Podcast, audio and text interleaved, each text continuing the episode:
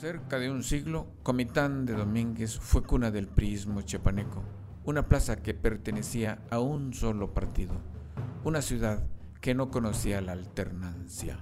Sin embargo, a inicios del nuevo milenio ocurrió un evento inédito. El PRI sufrió su primera derrota a manos de un candidato de oposición. Fraudes, corrupción y traiciones, así fue como Comitán se abrió por primera vez luego de 72 años, su camino a la democracia. Transición política, la historia de una elección que transformó la vida política en Comitán. Disponible en Amazon. Este episodio de Enfoque F es traído ante ustedes por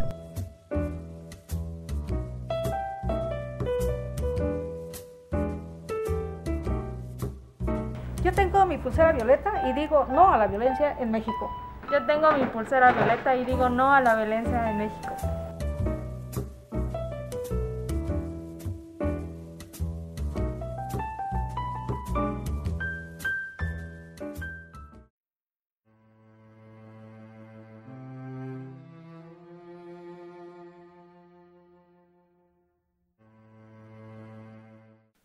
Hola, Lisette. ¿Cómo estás? En lo que cabe, bien. Pues vamos a comenzar esta charla sobre un episodio desagradable que sufrió tu familia eh, en fechas pasadas. Así es. Eh, yo creo que comenzamos por ahí. ¿Qué fue lo que pasó? ¿Fue el día 13 de noviembre o de octubre? ¿Cuándo fue? Fue el día 8 de octubre para amanecer 9, en la madrugada. Ok, entonces a las... ¿A qué hora? Alrededor de las 2 de la mañana. Pues, me supongo que estaban durmiendo todos, todas. Sí, todos estaban durmiendo. ese día yo no me encontraba en casa. Ah, ok. Sin embargo, ellos llegaron ahí buscándote. Sí, llegaron, comenzaron a preguntar por mí. Eh, solamente se encontraban mi papá, mi mamá y mi hermano mayor. Eh, y pues al no encontrarme, cuando llegaron preguntando por mí, al no encontrarme, pues los lastimaron a ellos. ¿Quiénes llegaron? ¿Cuántas personas llegaron? ¿Cómo iban vestidos? Bueno, me, comenta mi familia que iban vestidos con, con ropa casi negra, azul marino, lo que es prácticamente el uniforme de un policía estatal, eh, pero no traían los logotipos en donde dice policía estatal. Esos logotipos no los traían, pero todo su uniforme tal cual como, como es este, de los policías. Necesitamos decirle al auditorio que estoy hablando con una chica de Veracruz. Eh, ¿Nos puedes dar tu nombre completo y el lugar donde vives? Sí, claro, mi nombre es Lisette Ramos Rodríguez y yo vivo en una localidad que se llama Los Cocos, ubicada en Carlos Acarrillo, Veracruz. Veracruz. Entonces esto ocurrió el día 9, ¿verdad? Sí, así es. De este mes. ¿Llegaron estas personas? 9 de octubre. 9 de octubre. Llegaron estas personas, tres, ¿verdad? Con uniforme policíaco, pero sin el logotipo. Así es. ¿Y cómo se presentaron? ¿Quién les abrió la puerta o ellos la abrieron por la fuerza? Ellos la abrieron por la puerta, porque de hecho actualmente todavía eh, está ahí la puerta tal cual como la dejaron toda doblada. Eh, rompieron. Sí, rompieron. Cuando ellos llegaron, llegaron en un auto particular porque no era una unidad. Eh, y este era color blanco. Y cuando llegaron, comenzaron a, a preguntar empezaron a decir palabras antisonantes y pues empezaron a preguntar por mí, a decir que les abrieran. y al no abrirles mi familia, ellos comenzaron a golpear la puerta al grado de romperla. Eh, y también comenzaron a, a, pues disparar sus armas. ¿Dentro de la casa fueron los disparos o desde afuera? Fueron desde afuera. Tengo que dispararon a la parte de, de, la chapa de la puerta porque esa quedó completamente inservible para poder abrir la puerta. Para abrir dispararon a la chapa. Así es. Y ya de ese modo pudieron entrar. De ese modo fue como, como ellos entraron. Con lujo de violencia, ¿no? Así es. ¿Y qué pasó al entrar? Cuando ellos entraron, pues ya, lógicamente con todo el escándalo que se estaba haciendo, ya mi familia estaba levantada y pues mi hermano le comenzó a decir que, porque preguntaban por mí, entonces mi hermano comenzó a decirles que yo no, que yo no me encontraba en casa, que solamente estaba mamá, papá y él, y que pues por favor, le pedían por favor que no, no les hicieran daño. Y le dijeron a ellos que, que se acostaran en el piso. A mi mamá la, la acercaron hacia la habitación y ellos comenzaron con, bueno, comenzaron con una tabla a, a golpear a mi papá y a mi hermano, a, a, mi papá hasta el grado de dejarlo inconsciente, después de la, que... La tabla, la tabla que mencionas, ¿estaba en tu casa de por sí o ellos ya la llevaban preparada? Ellos la llevaban preparada, incluso mmm, me comenta mi familia que era una tabla muy bien hecha, muy bien tallada, como que pues pienso yo que ya la utilizan para ese tipo de, de salvajismo, ¿no? Que utilizan. ¿Fueron directamente a agredirlo a él, a los demás también? ¿A tu hermano, a tu mamá? A, a, mi mamá no la, no la golpearon, solamente golpearon a mi papá y a mi hermano. A mi mamá le apuntaban en la cabeza y comenzaban a preguntarle en dónde estaba yo. Querían tu ubicación. Querían mi ubicación. De hecho, ¿qué hubiera pasado si hubieras estado tú ahí dentro? ¿Te lo has imaginado? Mm, por los mensajes que este sujeto me comenzó a enviar después, mm, yo creo que actualmente no estuviera contando esto porque me, me especificó que con estas palabras te voy a violar, y, y, te van a violar mis compañeros y después te voy a matar. Esas fueron sus palabras. Entonces yo creo que si ese momento yo hubiese estado ahí, ahorita yo no estuviera viva. ¿Cómo te dijo esas palabras? ¿A través de qué medio? A través de WhatsApp. ¿Y tienes la captura de pantalla? Sí, yo cuento con todas las capturas de pantalla. Y ya que estamos hablando de un sujeto que te envió esos mensajes de amenazas que después trataron de convertirlo en hechos reales. ¿Quién es la persona? ¿Cómo se llama? Se llama José Carlos Contreras Marmolejo. ¿Y él quién es?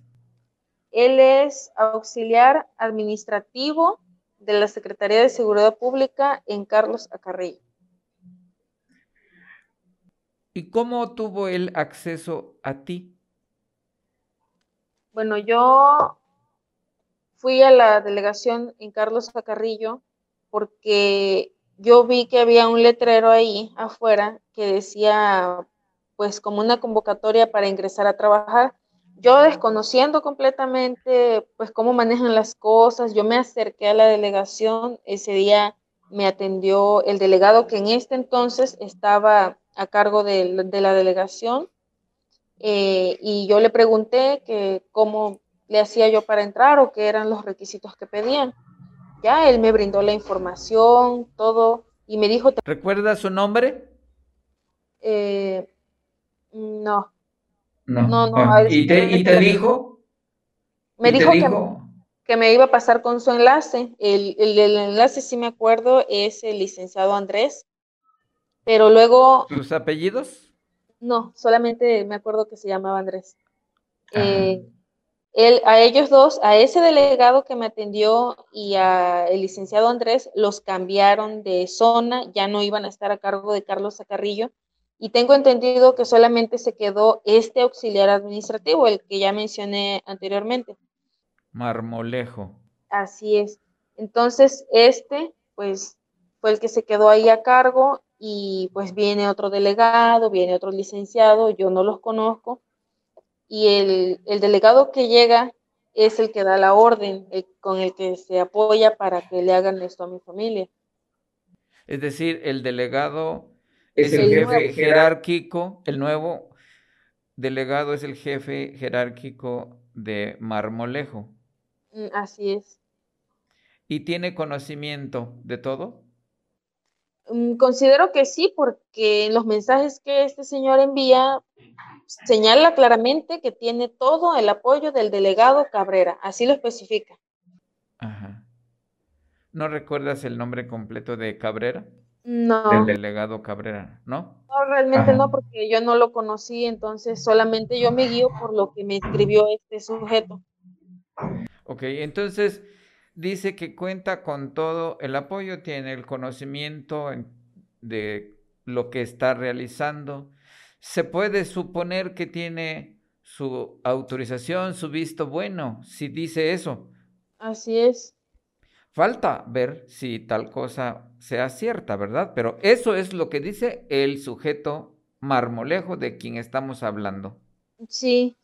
¿En qué momento tuviste el primer contacto con este sujeto?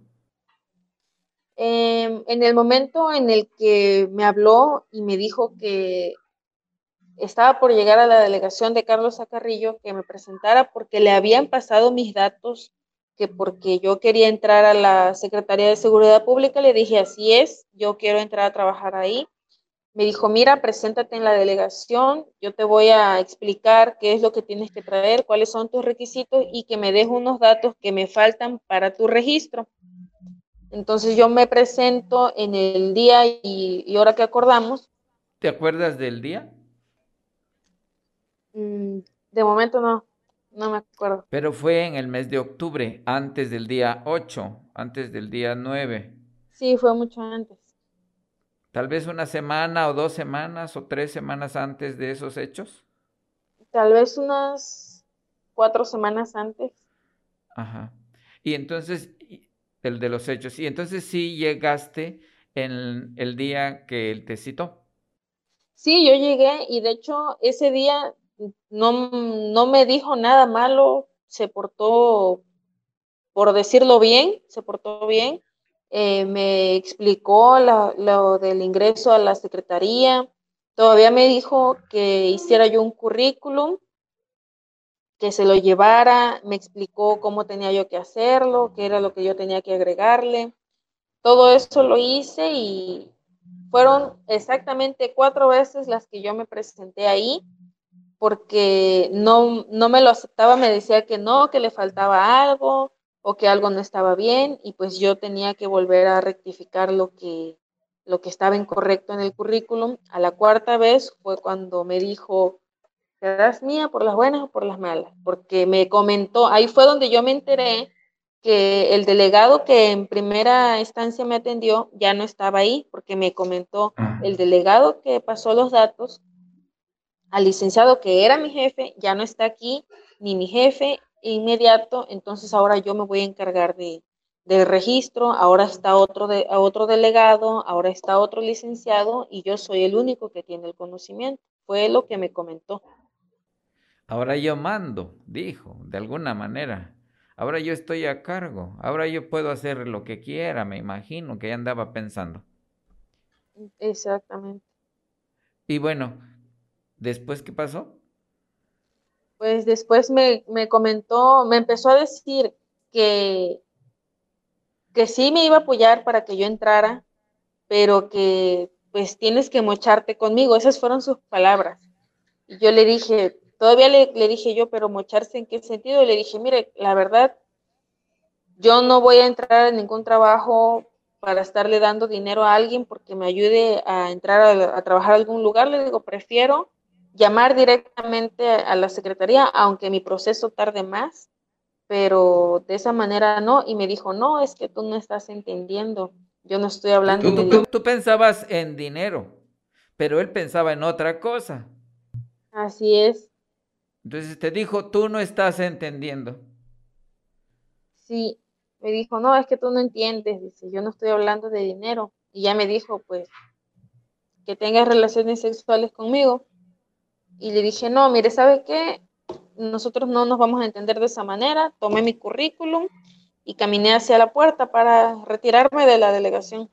Y ahí cuando yo estaba abriendo la puerta fue cuando me dijo, pues vas a ser mía por las buenas o por las malas. Y así, muy cómodo en su silla. Yo no le contesté, agarré y me salí y me retiré de ahí. Te retiraste de esas oficinas y te fuiste a tu casa. Me fui a la casa. De hecho, ¿Ibas papá- enojada o ibas triste? ¿Cómo te sentías? yo me sentía mm, enojada, muy enojada. Ajá. Cuando yo llegué a la casa, yo llegué y le comenté a mi mamá, yo con mi mamá tengo mucha confianza, llegué, le platiqué a ella, a mi papá, y ellos se molestaron mucho también, me dijo, pues tranquila, sigue con el proceso llamando directamente a las oficinas en Jalapa, pero nunca accedas a algo, a, un a obtener un trabajo de esa manera. Entonces yo le dije, no, y sí, realmente estaba yo muy molesta por, por eso, porque ¿qué clase de proposición es? Claro que no. Sí, evidentemente es un abuso de una autoridad que por un cargo pequeño quiere aprovecharse de esa situación para abusar de las personas, en este caso de las mujeres. Y a partir de esa fecha que él te dijo vas a ser mía por las buenas o por las malas, ¿cuánto tiempo pasó para que te comenzara a hostigar a través del celular? Pues ah, yo creo que habrá pasado como una semana, como una semana que comenzó a, a escribir y era absolutamente absurdo lo que decía. Yo le decía yo a mi mamá, y quiero agregar esto porque creo que es una parte importante de por qué no cambié de número, porque yo me puse a vender cosas de temporada que es pandemia, se atraviesa todo, yo estaba sin trabajo y tenía que continuar pagando mi universidad. Entonces yo me puse a, a vender zapatos, joyería. Yo mandé a hacer algunos pedidos a otros estados. Tenía yo muchos clientes, pero no era tanto por los clientes, sino porque la paquetería tenía mi número registrado. Entonces yo Correcto. no, yo no podía cambiar mi número telefónico porque si yo lo cambiaba, ¿cómo se comunicaban conmigo? Sí, Entonces yo no, no cambié mi número de teléfono. En, como fueron como dos ocasiones que me escribió de un número que no era el suyo y luego continuaba escribiendo. Yo ni abría los mensajes, realmente yo los dejaba así. Que Los llegaran. dejabas en visto. No, ni siquiera en visto porque no abría los mensajes, los ignoraba Ajá. completamente. Pero a través de la barra de notificaciones yo leía parte de lo que decía porque tampoco aparece completo. Todo yo se lo Ajá. contaba a mi mamá y mi mamá me decía, un día se va a cansar de estar escribiendo. Sí. Yo creía que, que realmente iba a ser de esa manera hasta que un día, que para hacer fue el día 8 de octubre, alrededor habrán sido como a las seis y media de la tarde, me llegó un mensaje, pero para esto ya han pasado unos días que no me había escrito este tipo y ese día me llegó un mensaje de la misma lada del número que tenía, pero era otro número. Entonces decía que, que creo que estaba en el hospital y que te vas a arrepentir de haberme conocido, te voy a demostrar quién soy en realidad, vas a ver de lo que soy capaz, te voy a matar, cosas así. Yo se lo leí a mi mamá ese día y le dije, ¿qué estará pasando? ¿Será que alguien se equivocó? ¿O por qué? O sea, me mandan esto. Me sentí mal porque, pues yo dije, por la lada puede ser tal persona, con las mismas cosas que ya había estado mandando antes, pero dije, voy a pensar que alguien se equivocó. Entonces se lo mostré a mi hermano también, pero ese día yo me tenía que ir de casa porque yo estaba cuidando a una señora, vuelvo a repetir, estaba sin trabajo, entonces yo cuidaba a una señora ya de la tercera edad. Me fui porque ese día me tocaba cuidarla y llegué todavía a casa de la señora, hablé con mi mamá para avisarle que yo había llegado bien y todo estuve un rato platicando con ella, colgamos y como le comentaba yo al principio, alrededor de las dos, dos y media me llamó mi hermano para comentarme lo que había pasado. ¿Ya se habían retirado los hombres? Ya, ya se habían retirado. Ajá. Ya que estamos otra vez dentro de tu casa el día 9 a las 2 de la madrugada, eh, ¿qué tanto hicieron ellos ahí? Pues en sí, lo que hicieron fue romper la parte de la entrada y lastimar a, a mis padres, a, a, mi padre y a mi hermano. A tu papá. A tu hermano, ¿cuántas agresiones recibió? Pues, pues las agresiones fueron prácticamente las mismas, las mismas que recibió mi padre, solo que un poco menos de, de golpes. A él Men Menos golpes, menos golpes. Pero sí, sí recuerdas en qué parte le golpearon, con qué lo golpearon, te dijo él. Sí, fueron de la misma manera, con, con una tabla y con, con sus armas. Es, no desconozco cómo, no conozco de armas, pero pues con esas armas largas que ellos utilizan, la parte de donde dispara la, el arma, se la pegaban en la parte de atrás de la espalda, que de hecho tengo las fotografías en donde se le ve la marca ahí de la, de la pistola, cómo se la refirmaban. Eh, le pegaban con, con la parte de atrás de la pistola en las costillas, con las tablas le pegaban en la espalda y en la parte de las sentaderas. Eso a tu hermano, ¿verdad? Estamos hablando todavía de tu hermano. ¿Y él respondía o solo se quejaba? ¿Qué hacía? Pues ellos solamente se quejaban porque estaban en el suelo, no podían hacer No, no, no pusieron resistencia. No no era conveniente oponer resistencia, ¿verdad? No, no. Entonces, unos agredían a tu hermano y otros a tu papá, o primero a tu hermano y después a tu papá, o cómo fue? Pues era la misma vez. A lo que me comentan era la misma vez. Eh, eh, tengo entendido que sí, solamente era una tabla la que tenían este, pero pues mientras uno le golpeaba con la pistola, el otro golpeaba con la tabla y así. Pero era a la misma vez, al mismo momento. Mientras que a mi madre le preguntaban en dónde está su hija, en dónde está su hija, si no me dice, vamos a matar a su, a su esposo, si no me dice, vamos a matar a su hijo, y si no nos dicen en dónde está su hija en este momento, los vamos a quemar ahorita todos. Incluso creo que llevaban tanques de, de gasolina para, para quemar la casa, decían. Ajá.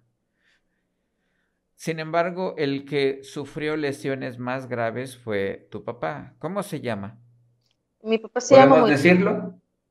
¿Moisés? Moisés. Ajá. Él eh, recibió lesiones más graves o por su edad es que la gravedad es mayor. No, realmente él recibió lesiones más, más graves porque a él lo golpeaban más. Decían que, que lo iban a matar a él para que yo llegara porque, o sea, me iban a pegar en donde más me duele. Eso era lo que decían. Entonces, lo golpeaban cuando, eh, y de hecho él es el que tiene las marcas, o que el que tenía las marcas más, más graves, porque me comenta mi mamá que estando ya en un estado inconsciente, ellos todavía le seguían pegando, le pegaban en la parte de atrás de la cabeza, que de hecho él tenía inflamado ahí, este, y también muchas patadas en las partes de la costilla, razón por la cual actualmente él tiene fracturadas las costillas y aún no ha recibido atención médica. ¿De ninguna institución, solo de manera particular? ¿O ya a través de la intervención y gasto de ustedes? Sí, pero realmente no ha sido buena la atención que ha recibido de manera particular, pero no ha sido buena. Ajá. Eh, ya cuando ellos ah, se retiraron, eh, me supongo que nunca eh, les dieron tu número telefónico, nunca le dijeron dónde estabas para protegerte. Así es. ¿En qué momento, de, en qué momento decidieron eh, suspender las agresiones y salir? ¿Se asustaron al ver a tu papá inconsciente? ¿O ¿Qué fue lo que lo salvó que ya no continuaron con la idea original que llevaban de, eh, en este caso, pegarte a ti en lo que más te doliera, que es, pues, asesinarlos? ¿En qué momento ellos suspendieron las agresiones? Pues yo creo que fue en el momento en el que ya estaba completamente inconsciente mi padre y mi mamá le pedía por favor que, que dejaran de, golpearlo ya, que, que, miraran que ya estaba inconsciente, que por favor no lo mataran. Y yo creo que fue en ese momento en el que pues ellos dijeron es que no, no, no sabemos, no sabemos nada, no sabemos quiénes son ustedes, no sabemos por qué están aquí, por qué la buscan, si ella es una buena muchacha, o sea, y ellos no, díganos en dónde está. Y uno de ellos le dijo, dígale a su hija entonces que nunca más vuelva, porque en cuanto la veamos, la vamos a matar. Dejaron una fuerte amenaza en tu contra. ¿Y qué tanto ruido hacían? ¿Y qué tan distantes están los vecinos, las casas, como para que pudieran escuchar o hubieran escuchado? Están realmente muy cerca. Eh, todos los vecinos del alrededor pudieron darse cuenta, todos los vecinos escucharon. Hay unos vecinos que están como, como a 10 metros o un poquito más quizá unos 15 metros, no conozco mucho de medidas, pero están realmente cerca. Eh, ellos me comentan que al otro día se salieron y dejaron de, de, habitar esa casa. Desconozco si actualmente ya habrán regresado, pero tenían miedo. También los vecinos se asustaron se asustaron porque fue un escándalo realmente, o sea, desde que llegaron, llegaron a los gritos, después los balazos, no, no, nunca he escuchado un balazo de cerca, pero pues creo que no son nada silenciosos. Eh, y pues los golpes cuando comenzaron a romper la puerta, cuando dispararon, los gritos que, que hacían cuando estaban ya dentro del domicilio los gritos con agresiones, palabras agresivas, o altan, altisonantes. Oye, y e, en este caso es importante saber eh, si mencionaban al señor Marmolejo. En ese momento no. No lo mencionaron. No, solamente lo que sí me dice mi familia que mencionaron es, se metió con uno de nosotros y lo va a pagar muy caro. Ajá, sin decir ni nombre, ni apellido, ni apodo. Así es, sin decir nombres ni nada, fue lo que dijeron. Se metió con uno de nosotros y ahora lo va a pagar muy caro. Sin embargo, tú ya estabas advertida, digamos que mandó un aviso de lo que iba a pasar. No lo vi de esa manera en ese momento porque pues yo me dije a mí misma, si es esta persona, yo no le he dado entrada, si es otra persona, no me meto con nadie, entonces opté por pensar, alguien se equivocó, pero de cierta manera, cuando eso sucedió, yo sí pensé, dije, esto puede venir de parte de tal persona, con toda la obsesión que ya me había estado mandando a través de los mensajes de texto. Correctamente. Y bueno, ¿qué ha pasado ante las autoridades? ¿A qué autoridades has acudido para solicitar apoyo, para solicitar justicia? Eh, bueno, la primera vez cuando quise presentar la denuncia, me yo tenía mucho miedo, yo dije, yo no quiero, a mí la fiscalía que me correspondía por la ciudad cerca era en Cosamaloapan, que es ciudad vecina de Carlos Acarrillo, eh, pero yo no, yo tenía miedo porque yo, yo no sabía realmente qué era lo que estaba pasando cuando ellos entraron a, mi domicilio yo no sabía cuáles eran las órdenes que ellos estaban siguiendo, yo desconocía por completo, entonces yo simplemente tenía miedo. Yo no quería estar ahí cerca porque no sabía qué era lo que estaba pasando. Llamé y fui a la Fiscalía de Veracruz, no me la aceptaron porque me dijeron que, que no les correspondía a ellos, que tenía que ser en Cosamaloapan. En Cosamaloapan me dijeron que ellos no se encargaban de, investigar a servidores públicos de la Secretaría de Seguridad Pública que solamente servidores públicos de la Fiscalía. Así en varios lugares hasta que opté por presentar denuncia en Jalapa. Ajá. ¿Y ahí qué pasó? Ahí sí te la recibieron sin problemas. Sí. Regresemos un poquito si me permites, y después volvemos a, Jalapa. Regresemos un poquito en la siguiente parte. Cuando te explicó tu hermano que ya se habían ido los agresores, ¿qué hiciste? ¿Qué dijiste? Eh, no sabía yo qué decir, realmente sentí emociones que nunca en mi vida había sentido sentía tantas cosas, sentía coraje, sentía tristeza porque me dijo mi padre no reacciona y yo deseaba estar ahí. Yo quería hacer algo, pero no podía. Me dijo, no vengas. Ah, ok. Eso es importante. Ajá, eso es importante. No vengas, te dijo tu hermano. Y ellos llevaron inmediatamente a tu papá a algún servicio médico? No. No, er, desafortunadamente a esas horas de la madrugada no, no existe el transporte, nosotros tampoco contamos, o en ese entonces tampoco contábamos con un vehículo, entonces no, era imposible.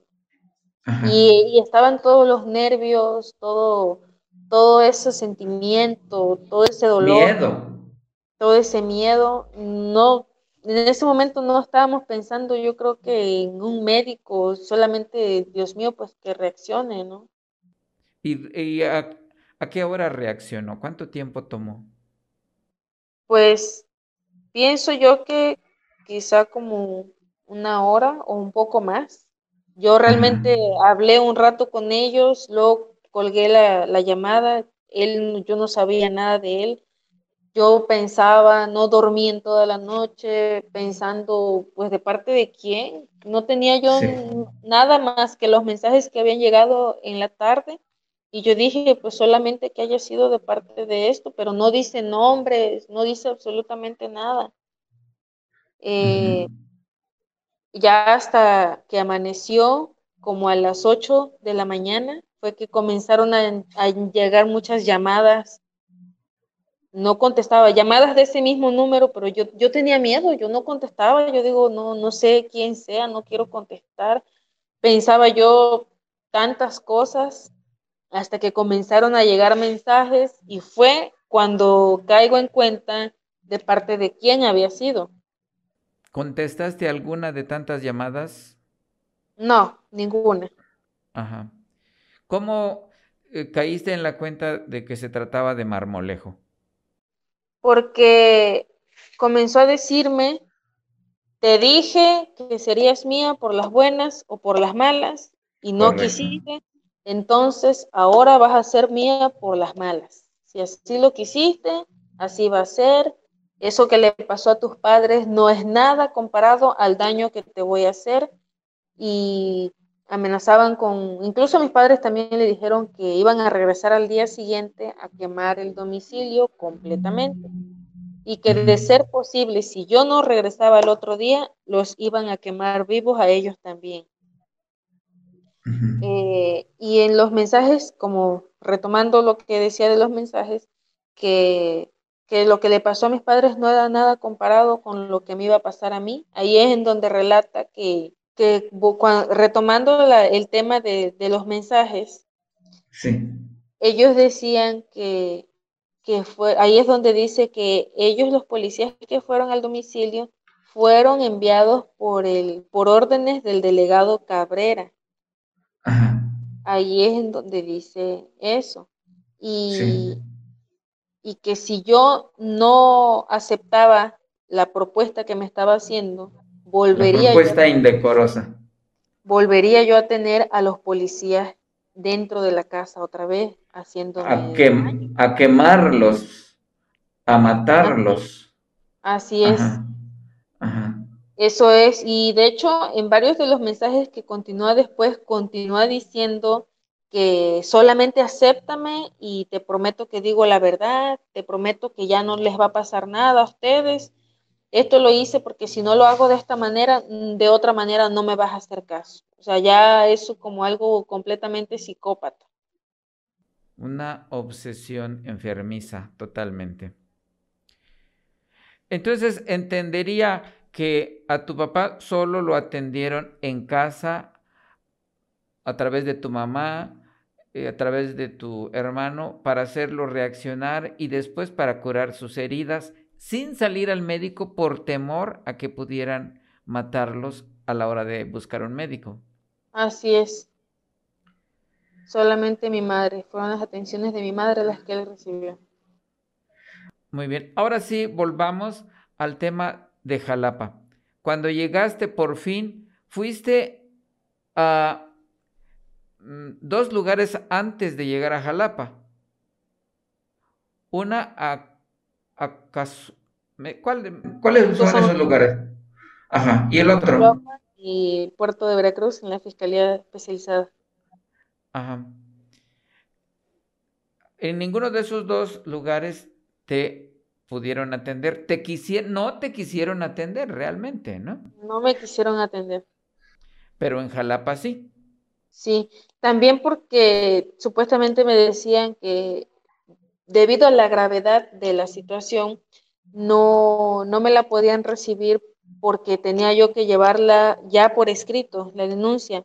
Hay un tema que se me está pasando y creo que esta parte es muy importante porque cuando, en, de hecho en los mensajes lo dice, yo en las capturas de pantalla que tengo lo dice, y ellos lo dijeron el día que ingresaron al domicilio, que iban por parte de la plaza del cártel de Jalisco. Entonces, cuando, cuando ellos, cuando a mí mi familia me comenta esta situación, ahí es en donde yo me, yo, yo entro en una confusión tan grande, porque yo digo, yo nunca me he relacionado con ese tipo de personas. ¿Cómo estamos? O sea, ¿qué es lo que está sucediendo? Yo nunca me he metido con nadie de ellos, de ningún cártel. Yo no comprendo esto. Y esas son realmente palabras muy fuertes. Cuando los mensajes comienzan a llegar, es cuando yo veo donde claramente dice este sujeto, los policías estatales se hicieron pasar por el cártel de Jalisco para que en caso de que tú quisieras hacer algo en contra mía, no puedas, porque lo único que tienes para decir es que era el cártel. No, no, nunca vas a saber que fueron policías estatales. Eso es lo que dice.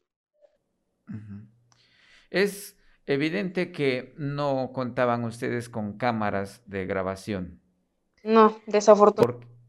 No se esperaban ese tipo de eventos, ¿no? No es porque lo diga yo, es porque la gente conoce cómo, cómo es mi familia, sabe que realmente son personas que, que se ganan lo, lo suyo con trabajo, que no se meten con nadie, la misma gente lo dice, entonces, mm, sin temor, nosotros vivíamos completamente en paz. Tranquilos. con una felicidad, una tranquilidad tan grande, porque no, o sea, sabíamos perfectamente que no podíamos tener problema de ninguna índole, porque no nos estábamos metiendo con nadie. Una paz y una tranquilidad que ahora se ha roto. Así es, y completamente. Yo lo he expresado en más de una ocasión, lo seguiré diciendo las veces que sean necesarias, porque debido a este acontecimiento, esta persona, estas personas que hicieron esto, realmente me destrozaron la vida en toda la extensión de la palabra. Si tú no estás involucrada con ese cártel de Jalisco, me parece que dijiste, quien pudiera sí estarlo es la persona que te ha enviado los mensajes, la persona que te hizo la propuesta indecorosa. Puedes repetir su nombre, yo solo se me ha quedado el apellido último, Marmolejo. Es José Carlos Contreras Marmolejo. Él pudiera estar utilizando la estrategia de decir venimos de parte del cártel de Jalisco para confundir o pudiera ser que realmente esté involucrado con ese cártel? ¿Qué supones? ¿Qué piensas? Realmente mm, no me atrevo mucho a opinar sobre esa situación porque ya tengo toda la experiencia que, me ha tocado vivir, entonces mm, yo a esas personas no, no quisiera hacer comentarios respecto a, a ese tipo de personas pero si algo pudiera yo expresar, sería que yo considero que como lo especifican los mensajes, simplemente se hacen pasar por, por ellos para evitar alguna legal. Es lo que yo pienso. Sí. Ah, volvamos al tema cuando fuiste recibida por un agente del Ministerio Público. Relataste absolutamente cada detalle como lo estás platicando aquí a este programa de Enfoque F. en el momento en que yo me presento ahí y soy atendida por el personal de la fiscalía, yo solamente presento la denuncia, ya iba por escrito, no dije absolutamente nada, simplemente comenté que iba yo, que llevaba una denuncia por escrito y yo que pedía que me la recibieran. La revisaron, me esperé unos momentos hasta que me dijeron que sí, que me la iban a recibir y que después se pondrían en contacto conmigo ellos para el momento de realizar ya los siguientes pasos que continúan después de presentarla. Para integrar la carpeta de investigación. Así es. ¿Y se pusieron en contacto contigo de, posteriormente? Sí, sí, se han estado poniendo en, contacto conmigo. ¿A tu papá lo mandaron a llamar para una revisión médica por el médico legista? Mm, todavía no. ¿En qué fecha eh, te recibieron tu querella? Lo que tú le llamas denuncia, ¿en qué fecha fue? Creo que fue el día 12 de noviembre. 12 de noviembre. Ajá. 15 de noviembre. Bueno, entonces tampoco ha checado el médico legista las lesiones a tu papá ni a tu hermano y alguna vez han acudido a la casa tuya para revisar posibles huellas digitales o datos de prueba que pudieran encontrar ahí? ¿Han llegado a hacer actos de investigación? Eh, sí, me, se comunicaron conmigo personal de servicios periciales que pues fueron enviados de Jalapa. tengo entendido, para que fueran a mi domicilio a tomar algún tipo de huellas o cualquier evidencia. Fotografías. Sí, tomaron fotografías eh, y pues lo que encontraron, ahí también estoy en espera de que me vuelvan a llamar para comentarme si encontraron algo. Apenas acaban de ir, tendrá como tres días. ¿Le tomaron fotos a tu papá a las lesiones?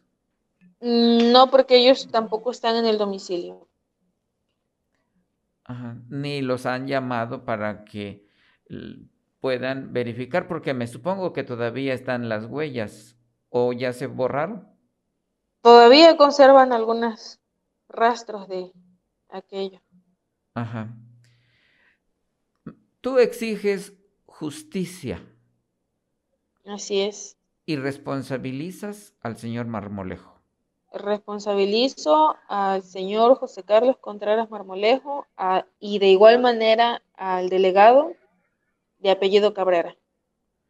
Porque, como lo dijiste en una entrevista que te hice para una nota, eh, es la única persona que te ha amenazado y es también la única persona que tiene motivos.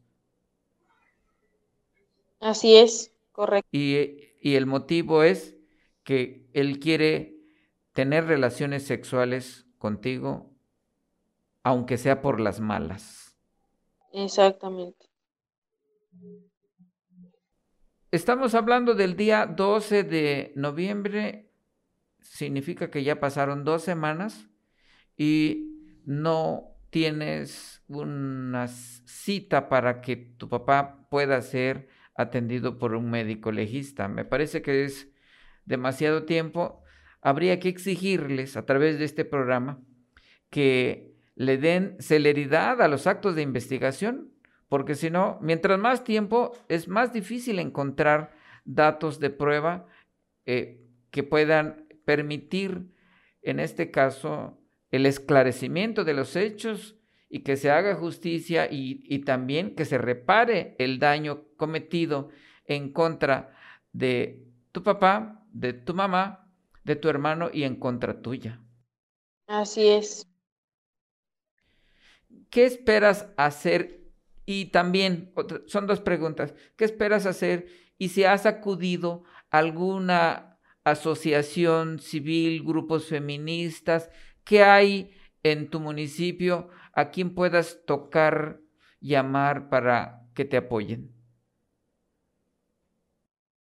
Bueno, eh, actualmente yo no estoy en el municipio y en el municipio donde yo pertenezco no estoy y realmente por seguridad no, no voy a revelar en dónde estoy debido al gran miedo que, que, me ha dejado toda esta situación. Eh, sí me, comuniqué con un grupo de apoyo para mujeres. Ellas me dijeron que, iban a, brindarme apoyo para ayudarme en todo lo que fuera necesario, ya sea de los traslados o que me recibieran en ese entonces la, la denuncia. Eh, y esperé, Esperé y esperé, me decían mañana, mañana, y esa mañana no llegaba. Me decían, te vamos a, dar el acompañamiento. Sí tenía mucho miedo, pero no llegaba ese día, entonces me cansé. Yo dije, yo no sé si estoy siendo la burla de ellas. Somos mujeres y creo que como mujeres tenemos que apoyarnos, pero si no me apoyan, pues yo me voy a arriesgar a ir sola porque a pesar de que tengo miedo, tengo que hacerlo. ¿Y fuiste sola? Así es. Fui sola a presentarla y, y pues después no se volvieron a comunicar conmigo. ¿Quiénes son ellas? Mm, realmente... El nombre de la organización, de la asociación, del grupo. ¿No te lo sabes? No, no, no me lo sé. Solamente sé que es un grupo de apoyo para mujeres, de que está en Veracruz. Es lo único que sé. Entonces, le pidamos a las asociaciones, a los grupos feministas, a las personas que aman la justicia, que luchan por la justicia, le pidamos apoyo para ti. Sí. Y en tu video tú también le pedías apoyo el presidente Andrés Manuel. ¿Quieres repetir, reiterar la solicitud de apoyo al gobierno para que se haga justicia? Sí, claro que sí. Quiero pedirle nuevamente, como ya lo dije en el, en el video anterior que subí, que le pido el apoyo a, al presidente de la República, Andrés Manuel, a, al gobernador del estado de Veracruz, a Cuitlagua García Jiménez, y, y como decía en el video, algo que me interesa mucho, también que de alguna manera me brinde su apoyo el secretario de Seguridad Pública, Hugo Gutiérrez Maldonado, porque él constantemente, incluso yo en la publicación, en la parte de abajo, anexo en donde él constantemente realiza publicaciones en donde dicen que trabajan por tu seguridad. Y yo decía, entonces, Secretaría de Seguridad Pública, trabaja por tu seguridad o por tu inseguridad, porque hasta el día de hoy yo no he visto que ellos estén trabajando por mi seguridad, sino por el contrario. Yo no puedo sentirme segura de ver a una unidad de policía que pasa porque yo siento miedo. Yo no, no me siento segura. Entonces yo veía que él realizaba una publicación en donde decía que están trabajando para erradicar la violencia de género, la violencia contra la mujer eh, y todas esas cosas, pero yo no estoy viendo eso en mi persona, yo no lo estoy viendo, entonces yo por eso le hice el llamado y se lo vuelvo a hacer, que al secretario de Seguridad Pública haga algo porque realmente es personal a su cargo él constantemente dice que trabajan por la seguridad y en mi caso fue todo lo contrario. Correcto. Estamos terminando la entrevista. Eh, desafortunadamente tenemos poco tiempo. Eh, vamos a estarle dando seguimiento puntual a este caso de violencia de género en contra tuya. Vamos a exigir que haya justicia y vamos a pedirle a los grupos feministas del país, ya que los de Veracruz, los grupos feministas de Veracruz no te han escuchado, vamos a pedirle a los grupos feministas de todos lados que no te dejen sola, porque en este caso se necesita de su apoyo moral, de su presión política para que se haga justicia, para que se hagan los actos de investigación, para que se esclarezcan los hechos, para que se castigue a los culpables y sobre todo también para que se reparen los daños que se han cometido en tu contra. Te agradezco mucho esta entrevista. Si es necesario que volvamos a platicar contigo sobre los avances, voy a tratar de comunicarme eh, a través del celular, a través de las redes sociales, para que continuemos dándole seguimiento a esta denuncia que estás haciendo a través de Enfoque F, que a eso nos dedicamos, a apoyar a las mujeres víctimas de violencia. Gracias por tu confianza y vamos a seguir comunicados. Muchas gracias a usted por brindarme la oportunidad y el espacio de poder comentar mi situación. Gracias por su interés también en, en esto y pues no me queda más que agradecerle y esperar que, que realmente llegue a, como lo decía yo anteriormente, a las autoridades correspondientes y que puedan hacer algo que realmente se haga justicia, que no se quede así. Muchas gracias por tu confianza. Muchas gracias también al auditorio de Enfoque F. Nos estaremos escuchando el siguiente jueves.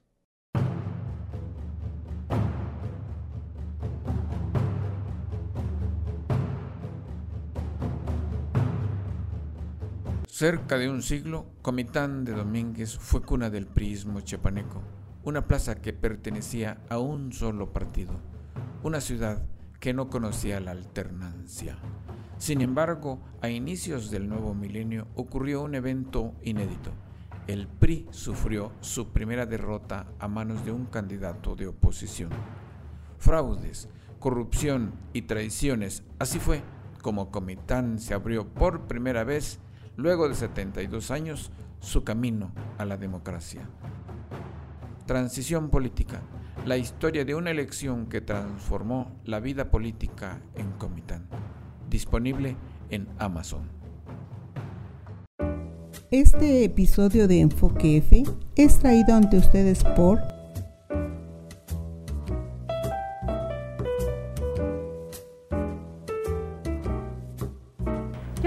pulsera violeta y digo no a la violencia en México. Yo tengo mi pulsera violeta y digo no a la violencia en México.